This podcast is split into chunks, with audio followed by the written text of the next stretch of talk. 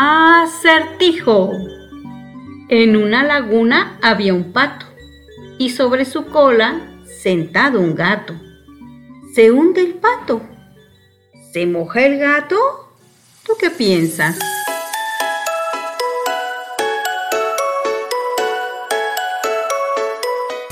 Historias del mundo para contar. Una hora en la que vivirás múltiples vidas en diferentes espacios y tiempos. Historias del mundo para contar. Escucha, imagina y disfruta. Comenzamos. Muy buenos días, mi nombre es Sara Cepeda y estamos aquí en Historias del Mundo para contar. Le agradezco profundamente que nos permite entrar a su hogar, a su trabajo, a su vehículo, donde usted se encuentre a través de esta radiodifusora cultural de Celaya. Radio Tecnológico de Celaya en el 89.9 de su FM o por internet, ¿verdad? XHITC Radio Tecnológico. Vamos a, hoy vamos a tener, eh, bien, tenemos un invitado, a Félix. Félix que viene de Salamanca, es un artista, es una persona que se ha formado en las artes y específicamente en la gráfica, además de otros talentos que tiene Félix. Y antes de pasar con él le quiero leer un poema, un poema de, nuestro autor de aquí de, de Celaya, de Ali Rendón, de un libro titulado La Caja Negra Aviar, eh, que está editado por el Instituto de Arte y Cultura de Celaya. Dice así inicia, inicia su, su, poemario. Claro que tiene unas dedicatorias y, y, otra, pero el poemario inicia así. La verdad no peca, pero incomoda. Las balas incomodan. Las balas pueden ser verdades veloces. Se puede pecar con una bala. Las balas deberían ser el último recurso para defendernos o para dar un mensaje veraz. La verdad, vuelta poesía, puede ser bella, acercarnos a los goces del pecador y defender el derecho de cada paloma mensajera a sustituir una bala. Mas quien conozca de animales y sea escéptico con la iconografía, sabrá que las palomas nunca han sido animales pacíficos. El poeta ha temido a las armas, prefiere inventar artefactos, armar plesiociclos, vehículos de casi una rueda con olor al libro viejo, en amistad con la infancia del vuelo. Yo solo tengo palomas mensajeras. Pues miren qué bonito. Abre su libro Ali Rendón con este pues con este poema, ¿verdad? Y los invito a que lo, lo tengan, supongo que en las bibliotecas públicas de Celaya, que ya hemos mencionado que hay 16 bibliotecas en el municipio, tanto de comunidades como urbanas, seguramente ahí lo podrá conseguir. El libro se titula Caja Negra Aviar de Ali Rendón, editado por el Instituto de Arte y Cultura de Celaya.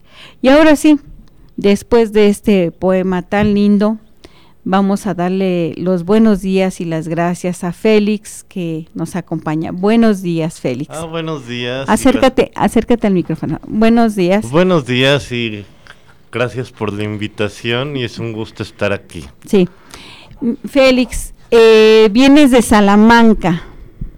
Vienes de Salamanca y primero dime, eh, ¿cómo es que te inicias en las artes y cómo es que tú empiezas a, tener este acercamiento con, con la gráfica? El acercamiento al arte y a la antes que la gráfica, ahora sí que fue una forma para mí de expresión, porque ahora sí que el, el universo trabaja en maneras inimaginables, misteriosas. Ajá.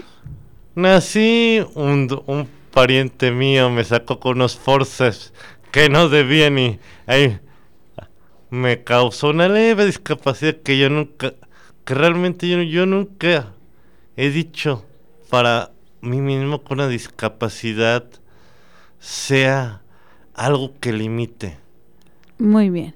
Y, y por la sociedad, cómo se comportaban, hubo un- pues, tal vez un poco sobreprotección, pero siempre, mamá, ahora sí que tengo esos muy bellos recuerdos, se ponía a pintar al óleo.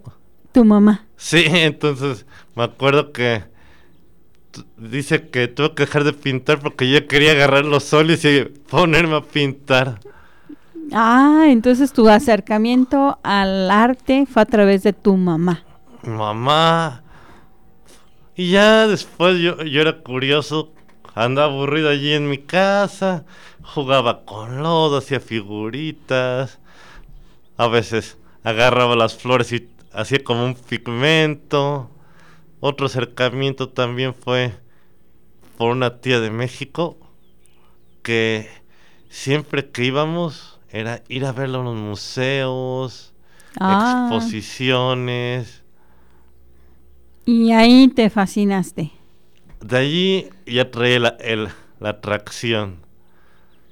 Y después descubrí el Centro de las Artes. Pero antes pasé por aprendí cerámica.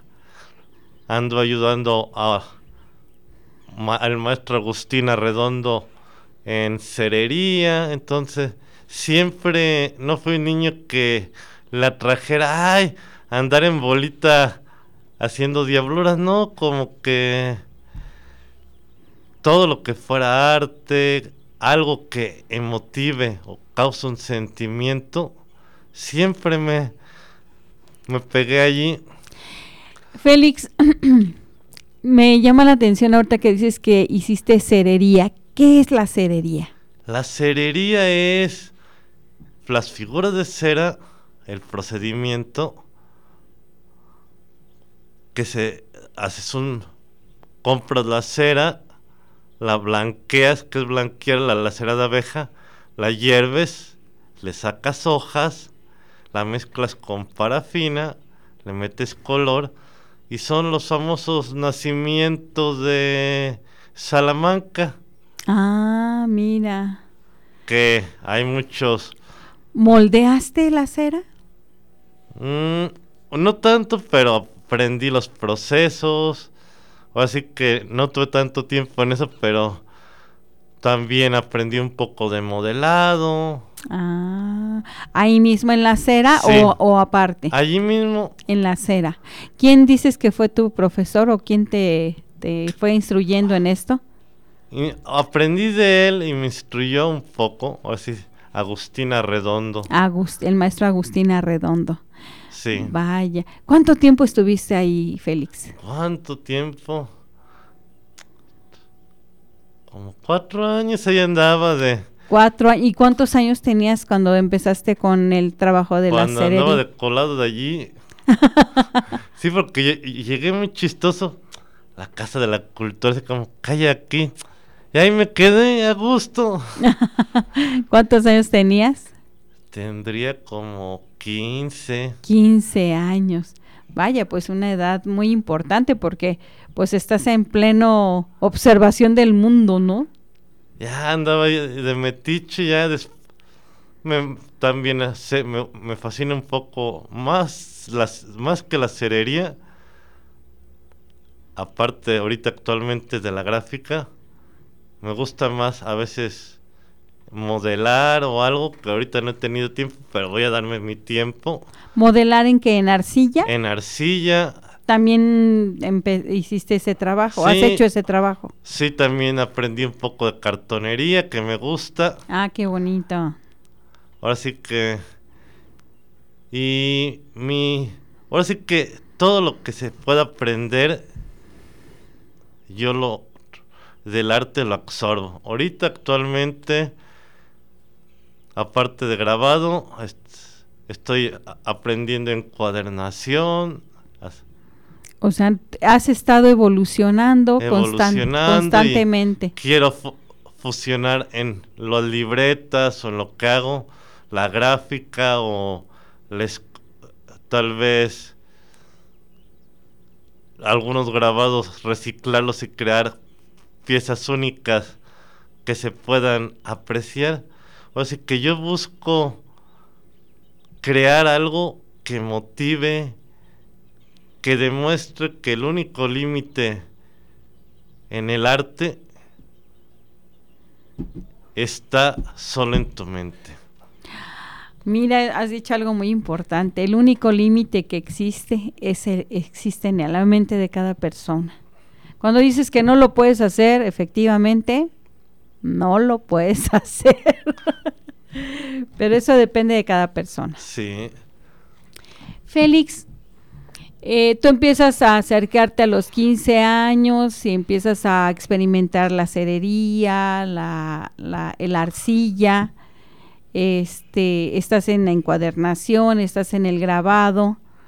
¿Qué, ha ¿Qué le ha pasado a Félix durante todos estos años? En estos años, ¿qué me ha pasado? Fue una maduración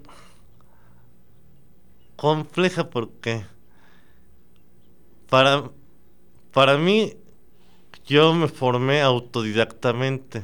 Claro. Encontrar una identidad, un estilo propio. Sí. Que me identifique. Porque veía muchos, eh, y se ve a veces, y es respetable, que nos volvemos un estilo, si un, un artista hace esto, a veces, no todos, pero la mayoría, casi repito una misma línea. Como una escuela, como un sello. Una escuela, un sello, pero a la vez, para mí, no está mal, pero pues, la escuela puede variar, puede evolucionar, porque cada artista, cada persona tiene vivencias, dolores, traumas que puede plasmar allí. Claro.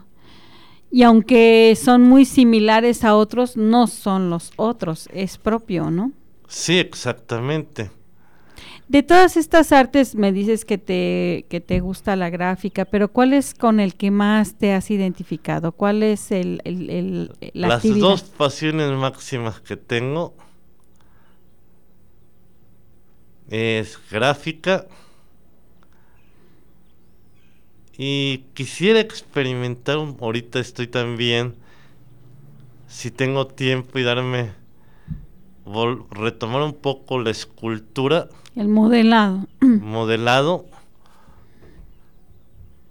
Esas serían las que retomaría. Las otras las sigo haciendo, pero no son mm, el proyecto grande. Claro. En gráfica, sabemos que hay diferentes tipos de gráfica, diferentes eh, técnicas es de estas técnicas de acrílico, de metal, de, de, madera, de placa de offset, de piedra, ¿cuál es la que a ti te, te agrada? ¿Cuál, con, ¿Con cuál trabajas? Mira, las que me han agradado. Conozco la placa de offset, placa de la litografía de piedra, la gilografía, la placa de cobre las que ahora sí que más me gustan hasta el momento y que es la gilografía y un y la placa de cobre. La de Ostem estoy la he hecho, pero me falta dominarla. Sí. La gilografía es el grabado que se hace en madera. Sí. Sí, eh, sí observé algunos de tus trabajos. Vaya que sí tenían trabajo. Y la, la de pie, la, la, otra me decías que era la de... La placa de cobre. La placa de cobre. ¿Esa cómo se realiza? Se realiza placa de cobre de zinc. Puedes, le pones un barniz y tallas sobre él y después lo atacas con ácido, pero lo pones ciertos minutos y vas bloqueando y vas creando profundidades. ¿Qué es el? No lo hago tanto por el los gases. Hay que ser muy cuidadoso cuando trabajas ácidos. Ácidos porque son riesgos a la piel o al pulmón. Ahora sí que sí. La gilografía tiene algo que me gusta porque la madera te habla, el triplay te habla. Claro. Te dice, yo tengo estas vetas, tengo estos nudos, tengo estos detalles y, esa misma, hasta la forma. Está como un grabado que creo que tú lo viste, un grabado que hice de un triangulito de una flor que después pusimos esa tabla llegó con fui a una carpintería, vi la tabla, me hablaba la tabla, dije, vámonos ya a ver qué sales tú.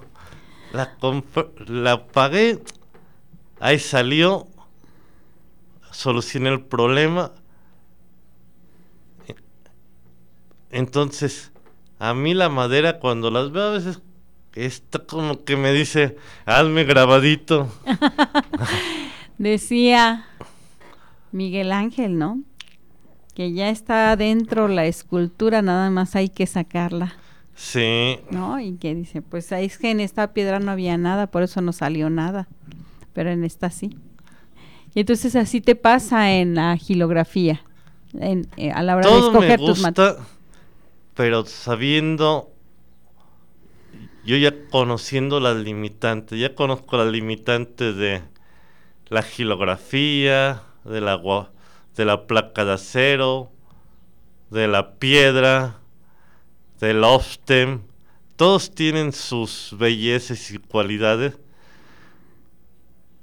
que se, que se deben sacar al máximo. Claro.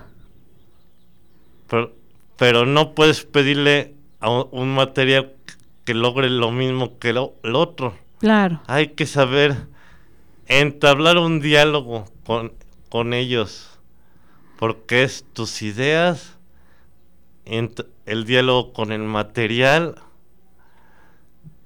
y empezar a ordenar para llegar a concretar que se vea exitoso el grabado. Sí, sí, yo creo que eso que dices que hacer un diálogo con los materiales es importante, observarlos, ver cómo reaccionan para que uno los pueda manipular y que se quede la expresión que uno que uno desea, ¿no? Sí. Oye, te quiero este leer un poema. A ver. También de Ali Rendón, ¿me das permiso? Claro. Bueno, se titula Apunte. Esta es una caja, mi caja negra aviar, y te doy la bienvenida. Soy mi propio pájaro en el alambre tengo una televisión descompuesta. Ustedes dirán que conozco el divorcio. Tengo un monstruo imaginario en la azotea. Escribo correspondencia desde estos árboles que dan sombra como pesados frutos de piedra. Todos me piden que sea breve, la gente y las máquinas. Creo que el telegrafista es el hermano menor, balbuciente, de las palomas mensajeras. Yo ya no sé si escribo para mí y no para esas personas, gente que por nombre lleva fechas bien sujetaditas por el instante en que frunce el cutis. Abajo, a veces hago mis emails, mis cartas, mis tweets en los bares y los leo a las muchachas. Cosas que me saltan desde el tarro. Tengo un espacio baldío en el instinto de la bestia, Allí firmo mi, saliva con la enfermedad instrumental de tus días de huelga. Y allí te pido la voz de una serenata para guitarra que me diga las verdades que hay en un llanto de hielos.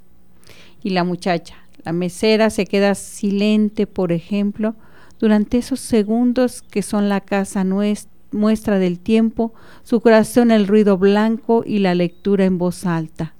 Y las chicas se carcajean.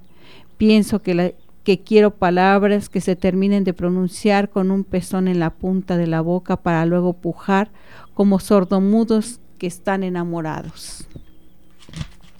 A veces ellas me ayudan a escribir las cartas, entonces me doy cuenta que alguien llora, siempre, en el momento en que uno está escribiendo esa carta. Es coincidencia como que cada vez que uno llora, un viejo va a la casa y se suena las narices, o cualquiera de nosotros, cada que ha de orinar en una taberna, piensa en el día en que habrá mijitorios solo para llorar. De pronto, las chicas, de esas que leen tu vida con solo mirarte, se vuelven a reír, porque se acuerdan que a mí de chiquillo me decían el cara lenta. Yo sigo leyendo entre la basura que deja tanta carcajada y la salud de un tonto, y el ambiente de antro me dice que todo lo muerto, todo, reencarna por primera vez en el rojo. Yo digo en voz alta que encima de mi amor un árbol caníbal se lubrica y la cadencia de la frase musical en la rocola desaprueba mis cartas, pero me perdona siempre porque soy el cara lenta. Eres un caracol, dice la cadencia porque por una concha lleva una tumba de virgen y después de, de las mujeres yo me carcajeo. Pues este es poema, poesía de Ali Rendón acompañando a Félix. Félix, Ali es un gran poeta de aquí de Celaya y quise compartirlo con tu experiencia. Ah, muchas gracias. Sí. Félix, eh, nos hablabas eh, que tú cuando naciste, naciste con una discapacidad. ¿El arte te, veo que el arte o las actividades artísticas, las actividades manuales, eh, desde la artesanía, te han construido como una persona muy fuerte. ¿Es, cierto mi percepción? ¿Percibo bien? Estás en lo correcto, porque el problema, y lo veo parte de la conciencia de la sociedad, la discapacidad cuando ve una persona discapacitada, o sea que va a decir la palabra que, ay, pobrecito, hay que cuidarlo, no, no le toque, no, vamos a darle esto. Yo, en mi, tal vez que me sobreprotegieron y yo me fui revelando, vi ese lado de la sociedad. Y entonces en el arte en la artesanía, en todo lo que es creado por uno con el corazón, allí no hay hipocresía. Allí hay un diálogo contigo, con el material, que lo que tú, tú te desnudas allí y la gente lo ve.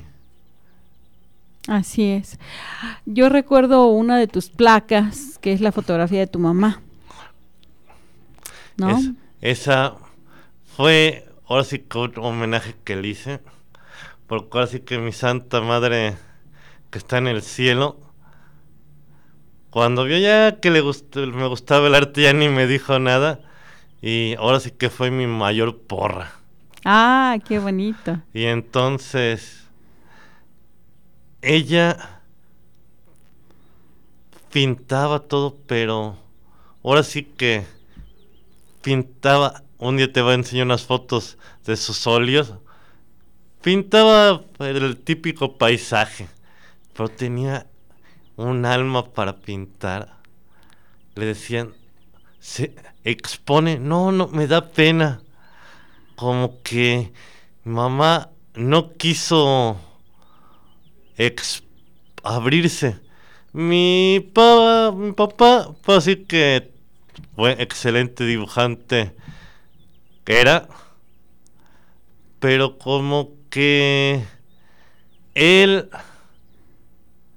el arte para él era nada más un momento de relax y ok, vamos a seguir con una vida, vida como la sociedad te le impone. Claro. En la que él lo agarraba como un hobby.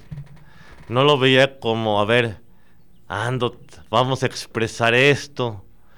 Y para, como yo la discapacidad fue una manera de explorar, liberar, decirle a la gente, miren, de que se puede, se puede. Claro.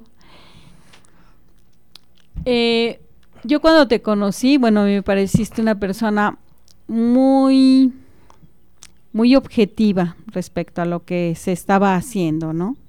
Cuando estaban dando la explicación en la clase, tú resumías muy rápido lo que teníamos que hacer, entonces yo volteaba a ver lo que estabas diciendo. Eh, esa capacidad que tienes de sintetizar eh, las, eh, la clase, ¿siempre la tuviste? ¿La fuiste desarrollando? ¿Cómo sucedió? Pero espérame, este, vamos a hacer un corte del programa porque vamos a la identificación del programa y regresando nos platicas un poco sobre tu experiencia de cómo reflexionas las, las clases, ¿sí? Vamos al corte. En un momento regresamos a Historias del Mundo para Contar.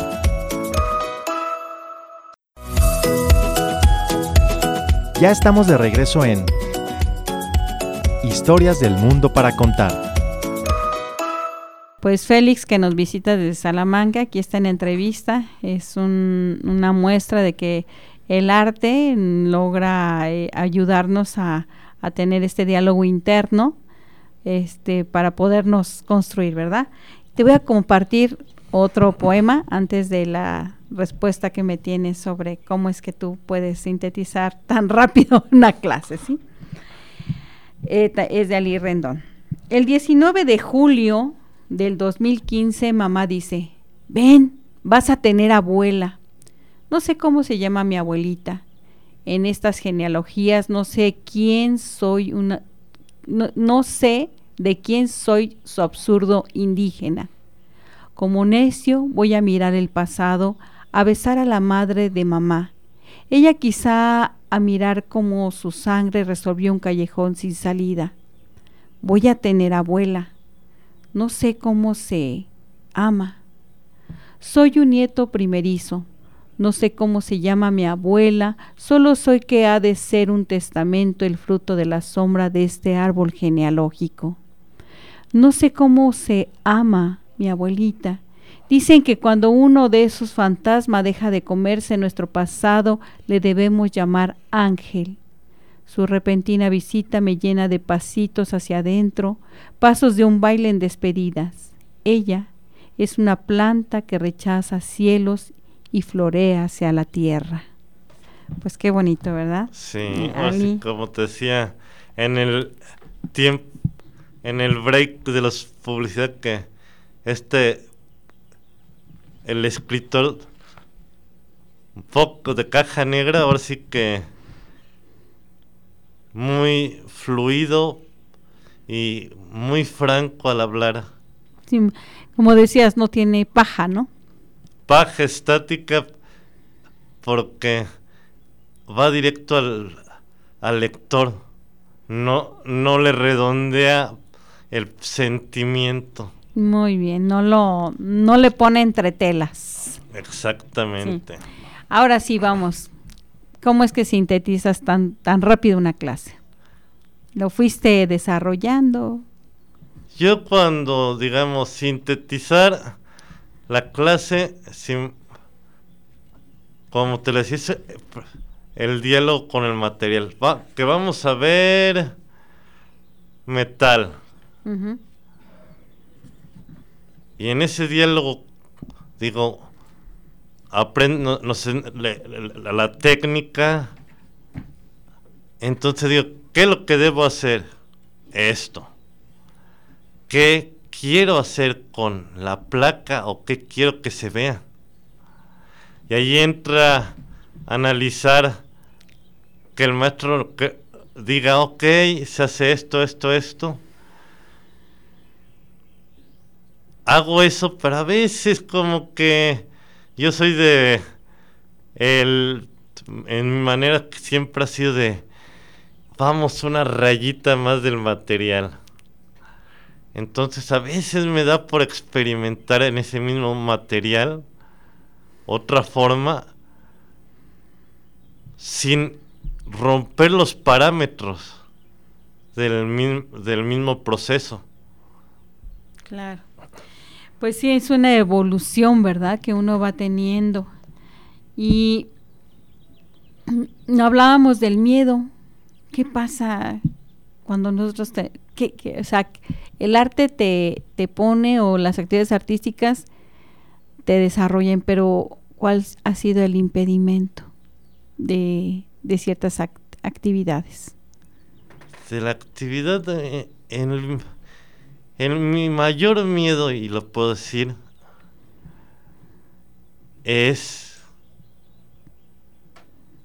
no, no poder que el mundo inspirarlo. Porque dice la gente, vamos a trabajar, dinero, eso, el dinero ni todo el trabajo van a dejar huella en este mundo. A mí, mi miedo sería que en sí no es miedo, el miedo me motiva a crear arte. Mi tristeza, mi coraje. Y, ya no, ahora sí que llega un punto que no me importa el qué dirán si les gusta a veces la obra o no. Es lo que yo siento, lo que... Si la gente la ama o la odia, eso, eso es normal. Claro. Uno no es responsable de cómo ve el otro lo que uno hace, ¿no? Y, y yo ahora sí que el, el mayor miedo de mi vida es no dejar huella en este mundo. Ese es el mayor miedo. ¿Qué viniste a hacer, no? No sé todavía hasta dónde voy a llegar si voy a hacer fotografías, si voy a seguir haciendo escultura, o se me ocurre hacer arte gastronómico. sí, ¿verdad? A veces yo digo, en este punto de mi vida, voy a aprender lo que sea del arte. ¿Cuántos años tienes? Actualmente 49. Y empezaste a los 15. 15 y ahora sí que 15, 17. Por ahí. La gráfica la inicié muy chistosamente, te lo puedo decir. Estaba en un punto así como que ya había dejado un poco el arte, había dejado... Y en el centro de las artes aparece iniciación al grabado con el maestro pro. Que ahí sí me... Si está por aquí un saludo al maestro y me quedé pensando, me voy a meter, estaba un amigo. Y me metí, ahora sí que fui al centro de las artes y Oye, ¿tienes tal curso? Pues ya iniciamos. Les preguntó así, dije, ¿qué pierdo? ¿Puedo entrar a la mitad? Y me dijo, sí. Me metí, me gustó Después tomé un curso de gilografía japonesa con la maestra Angélica Escárcega. Ahí conocí a Octavio Bajonero, que me dijo una frase que es para, para toda la aplicación de la vida. Si no lo intentas para saber si eres bueno en algo, nunca lo vas a saber. Claro. Y irónicamente mandé no sabía hacer gilografía japonés, gilografía normal, dije, ha de ser parecida con... Agarré las placas, hice unas placas, las mandé al último nacional de Posadas. Sí. Yo, no esperaba nada, dije, no, voy a hacer como que... Y irónicamente el destino o el universo me mandaron un correo, sus dos obras han sido seleccionadas. Ándele. Al grabado de Posada, al Nacional de Posadas. Y entonces, allí vi el destino, dije, soy bueno en el grabado, sé lo que me gusta y sé lo que, hacia dónde va mi camino. Claro. Y se me han cruzado encuadernación, técnica de fotografía antiguas. Entonces... Pero, el grabado es el que El grabado es el rey. sí, y vamos a incursionar. Cuando tú tienes este reconocimiento por parte del concurso nacional de Guadalupe Posadas, de grabado, que es el grabadista emblemático de nuestra de nuestra nación, que es el creador de la Catrina y todas estas calacas. Y de, y de los famosos periódicos de nota roja que son fabulosos. Sí, hay un libro que se llama Posadas, ¿lo has visto? Que es muy bonito, que, que, hicieron una compilación de los grabados del maestro Posada, ¿no? Y que desgraciadamente él murió en la murió muy pobre, muy pobre después de haber sido después de que su obra ha sido tan reconocida a nivel mundial, ha sido pobre y pues era el ayudante del del impresor de allá de la Ciudad de México y, nadie se dio cuenta de su genialidad, sino mucho tiempo después, ¿no? Pues sí. Qué barbaridad. Y pues también él, en la narrativa que supe, él también como creo que te has de saber la, historia, decía que él se agarraba unas guarapetas de su fecha hasta la antes de su fecha, su fecha de cumpleaños. unas borracheras de esas marcas kamikaze. Ya tenía algo de fama. Pero él ya estaba casado con hijo. Pero el problema que en una de esas el destino creo que se le enferma el hijo y se le muere. Y entonces... Y descubre, y entonces ahí empieza como una decaída de él. Sí. Y, y entonces piensa mucho sobre la muerte, ¿no? Sí. Y su reflexión sobre la muerte. Porque la vida tan caótica, tan... Ahora sí, como decía Enrique Iglesias, Living la vida loca.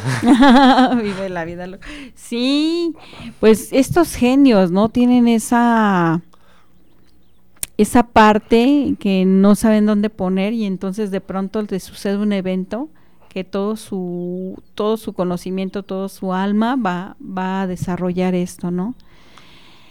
Pues mira, tan reconocido que que este Rivera lo retoma, ¿no? Sí. Lo retoma y él es el que lo hace, el que le da el empujón para que sea reconocido como el gran maestro grabador de la, de los, de la garbancera, de la calavera, de la calaca garbancera, ¿no? Sí. ¿Y a ti te gusta este esta corriente de posada de, de, grabar muertes o eh, rostros o figuras? Un, me gusta un poco las calacas. No lo veo como grabar la muerte. No, el tema, me, me refiero al tema. Lo veo como, ahora sí que yo lo seguí, sigo viendo como la identidad del mexicano, de cómo seguimos adelante ante la muerte. Así es. Así es. Las dos obras que te reconocen con este premio de posada, ¿cuáles fueron? ¿Qué, qué, habías, qué grabaste?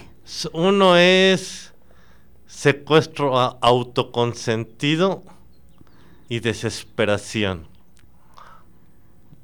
¿Y nos puedes describir el, el grabado? Mira, rapto autoconsentido fue una crítica que hice. Era cuando empezó el boom del Facebook, de los Xbox. Ajá y es como un pulpo sintético con código binario agarrando un corazón. Ah. Una reflexión ante la insensibilidad de la sociedad que actualmente se ve más basada en una tecnología. Claro. Y el otro, desesperación, fue una catarsis para mí porque ya estaba en la gráfica, trataba de expresar lo que sentía. Y dije, allí empezó el miedo a volverse yo puedo. Porque es una persona cayendo, se ve unas caras como criticando, medias fea. Es, para mí fue una catarsis porque a veces vivimos en una sociedad que te dice, ah, debes hacer esto, esto es así, esto es acá. Y tú llegas a veces en cierto punto que dices, ¿de qué me agarro? a, dónde estoy? Claro. Es una caída libre que estás en desesperación, que dices, ¿qué pasó aquí? Sí. Y, estos, estas dos grabados fueron seleccionados los dos. Mira nada más, Félix, qué sorpresas, ¿verdad? Entonces tu discapacidad no es discapacidad real.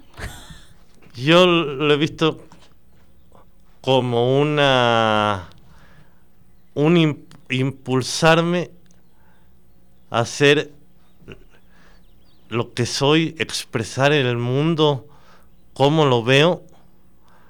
Y no soy, no, no digo, y ni me voy a poner la, la calcamonía de abanderado de la discapacidad. No. Yo soy, yo, Félix Andrés Rodríguez Tobar, el artista, el grabador, que la discapacidad nunca la voy a decir. Que mis limitantes, yo me las voy a poner y yo las voy a romper. Muy bien. Félix, y entonces, ¿qué le dirías tú al público que tiene el gusanito de hacer algo y no se anima? O sea, ¿qué le dirías? Anímense porque la vida es tan corta. Y si tú tienes y te nace del corazón hacerlo, hazlo porque te puedes arrepentir toda tu vida de no haberlo hecho. Y si tienes la oportunidad, se te abren las puertas y el universo te las abre, tómalo. Yo dejé ahora sí que la vida de, ah, trabajar, ganar dinero, no. Quiero demostrar que soy lo mejor, el mejor, con mi identidad, el artista que quiero ser. Y, y que me conozcan. Claro. ¿Y qué proyectos tienes? Ahorita en gráfica ahí tengo como dos grabadillas que tengo que acabar, un proyecto con reciclado de unos grabados con ciertos juguetes típicos de México. Sí. Tal vez retomar un poco la, el modelado. Ahora sí que voy a ir sacando del baúl que tengo proyectos pendientes y a seguir buscando espacios para exponer. Y ahora sí que hacerme publicidad porque a veces los artistas somos malos para hacernos publicidad. Tú haces, tú haces libretas, ¿no? Haces, haces encuadernación. ¿Cómo podemos contactarte? ¿En dónde te podemos buscar, Félix? Ah, me pueden contactar, les doy mi Instagram. A ver. O me encuentran por el Face. Ahí me mandan mensaje. Me tardé cómo me encuentran. Ajá. A ver, déjenme buscarme. En, lo que Félix nos busca las sus, correctas eh, direcciones eh, virtuales, les voy a leer uno muy cortito que se titula Carta al cura Felipe. ¿sí? Es cortísimo. Carta al cura, al cura Felipe, alias el Padre Fe. Los poemas que hablan de Dios superan la realidad. No porque nos digan que Dios existe, sino porque nos dicen que pueden ser que puede ser desobedecido. Ahí termina. Muy bien. Los poemas que hablan de Dios superan la realidad, no porque nos digan que Dios existe, sino porque nos dicen que puede ser desobedecido. Muy bien. A ver, ahora sí, dinos tus. Una de mis arts es A mayúscula R T S Andrés R Tobar. Arts Arts Andrés. R. Tobar. Ahí van a ver una calaquita con un tórculo y un, y un escarabajo, me van a reconocer. Y también me pueden encontrar en Instagram, en mi faceta de aventurero, porque también me gusta andar en cerros, aventura un poco la adrenalina. ¿Caminando o en bici o en moto? ¿Cómo? He practicado, sé escalada, me, ha, aventado grutas caminando y nadando. Ah, caramba. Así que... Casi es peleología. Casi, casi, pero eh, me gusta enriquecer mi mundo. Cuando fui, ahora sí que a las grutas que están en Cacahuamilpa. Sí. Que caminé y metí seis horas, entendí por qué nuestros antepasados veían las cuevas como otra dimensión de los dioses. Claro. Porque ve las estalactitas y todo dices, con una lucecita ver todo eso y salir de allí y poder contarlo es algo que no, no, se puede escribir si no lo hace uno. Claro, claro. Bueno, dinos la otra dirección. Y en Instagram. A ver, vamos a buscarnos. Me encuentras como Arts Andrés R. Tobar. Igual. Y aparece también un cráneo. Muy bien. Arts, Andrés. Arts Andrés R. Tobar. Muy bien. Y en Face igual. Arts Andrés igual. R.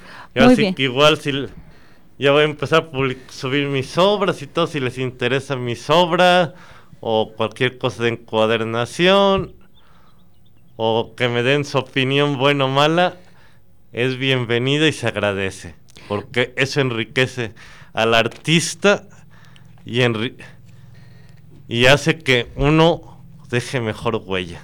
Muy bien. Pues este Andrés Félix, Félix Andrés, ha sido un gusto estar contigo.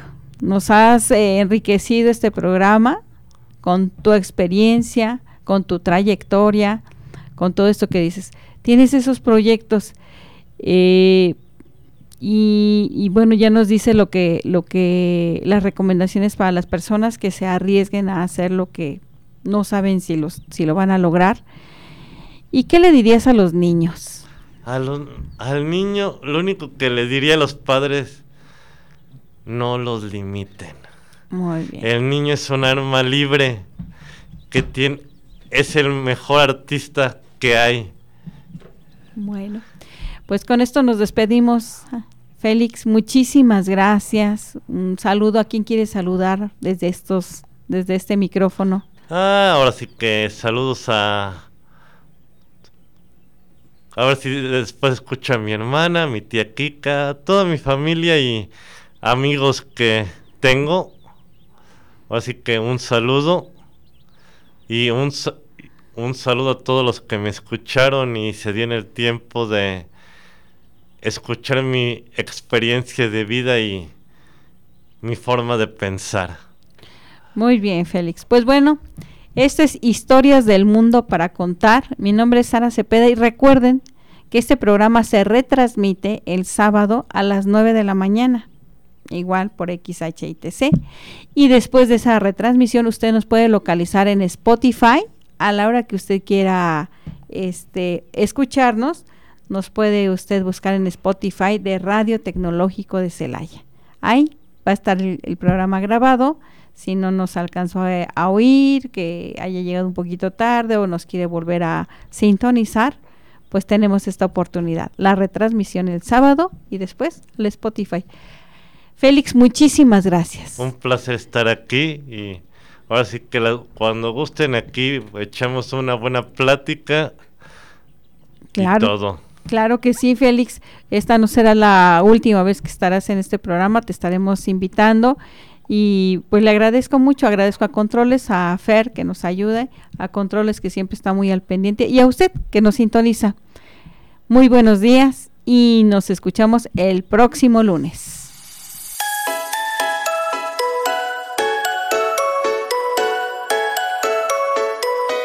Con esto terminamos por hoy, pero aún hay más en Historias del Mundo para Contar. ¿Sabías que un mosquito aletea mil veces en un segundo? ¿Sabes lo que es eso? Historias del Mundo para Contar.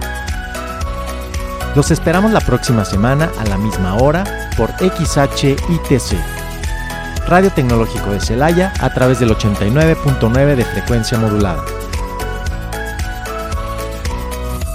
El sonido educativo y cultural de la radio.